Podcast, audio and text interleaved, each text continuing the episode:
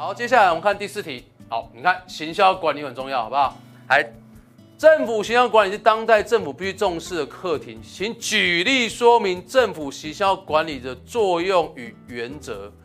好，所以这题刚刚报告一下，高考考这个题目哦，是传统考题，一样要小题大做。好，好，所以这个重点在于说，第一个我们审题嘛，来，政府行销管理是当代重视新的课题。举例说明政府行销管理的作用跟原则。好，有些朋友会有点吓到说：“哎，政府行销管理，但是我们公共管理有学到政府公关、政府行销哦，或政府公政策行销哦，没有学到政府行销管理啊。”哎，各位不要想那么多，好不好？政府行销管理，你把管拿掉，政府行销了，就这里写政府行销是。所以，而且刚刚第二点哦，审题的时候，他问你政府行销的作用跟原则，所以这里是考政府行销。那问你政府形象作用跟原则，小题大做吧，因为这题传统考题，传统考题要小题大做。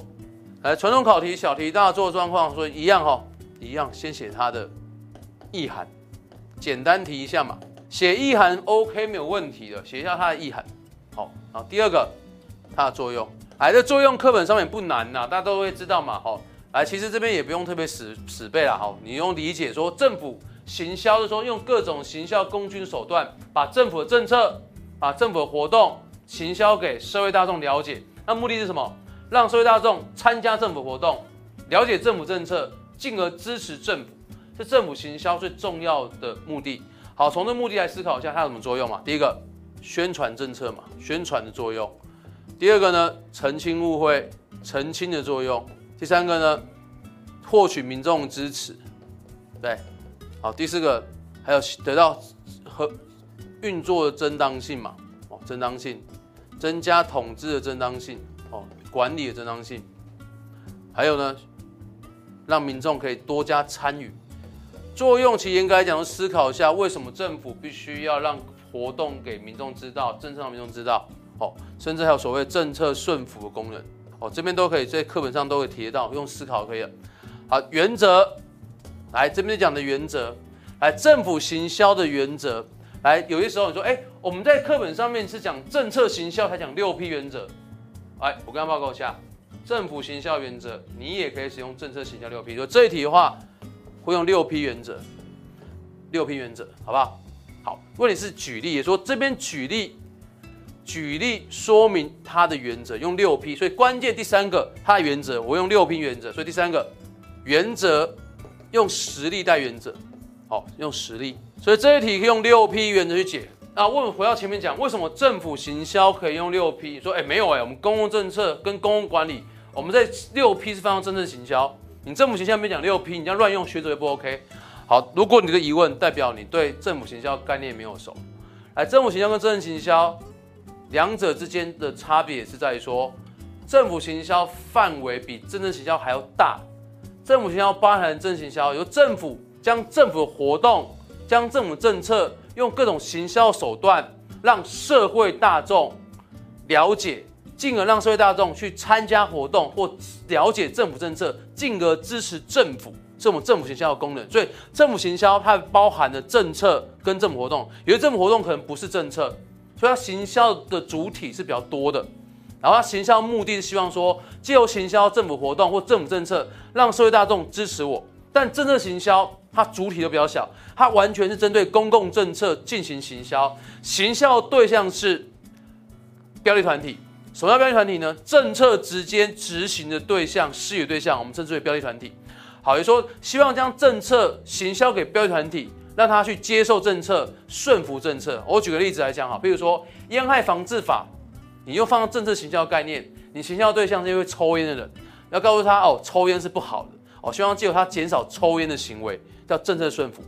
但是如果把烟害防治法行销放到政府行销的观念的话，是让社会大众知道说，我们政府有针对烟害防治做这件事情，让部分不抽烟的去支持政府，说，哎，你政府有做的事，我觉得你很棒，很厉害，能懂我意思吗？好，所以呢，政策行销包含在政府行销里面。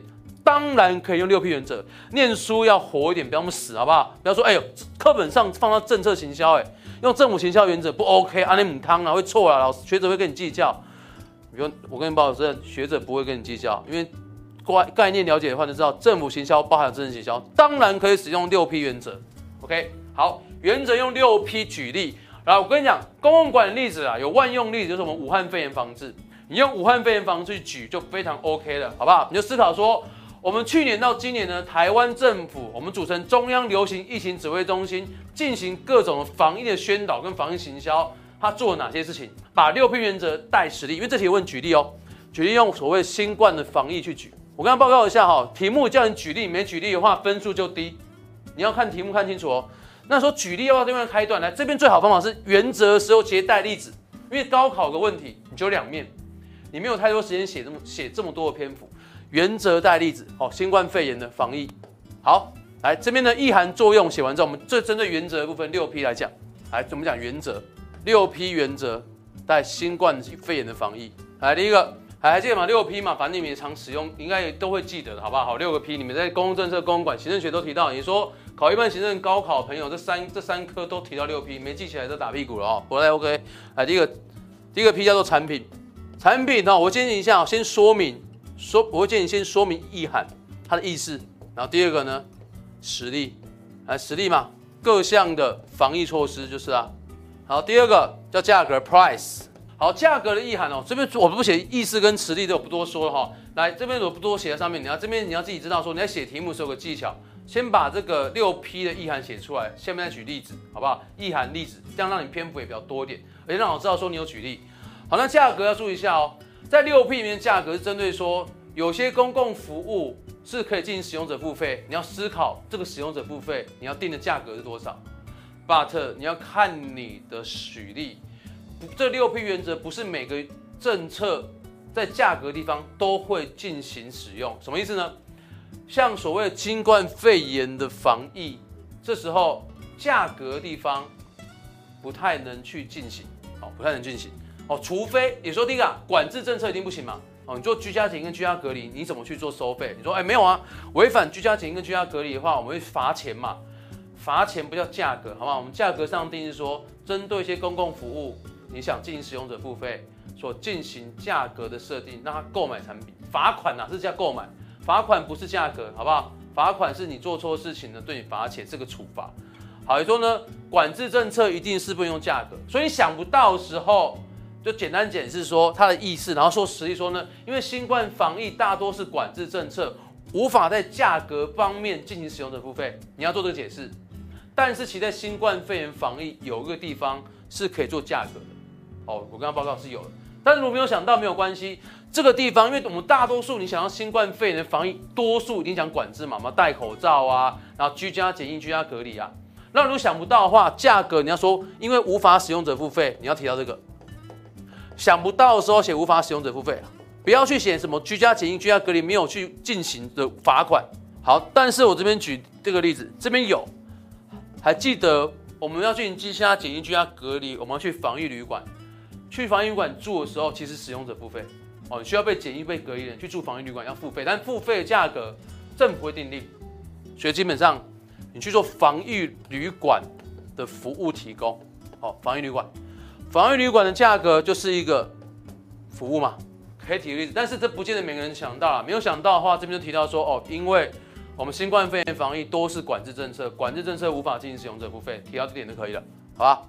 好，来第三个地点，来课本上的地点指的是说呢，你的行销地点要选择是跟你的行销的政策内容、活动内容相近。我之前课本上举说呢，哦，譬如说在所谓的那个酒那个呃。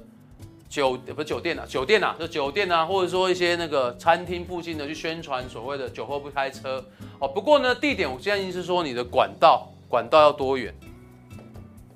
地点是管道，好不好？也说呢，政府去做行销的时候，我们新冠肺炎行销，第一个用记用所谓的电视，电视是管道嘛，对不对？管道多远的意思？电视。好，第二个呢，好，网络广播，哦，对，来再有促销。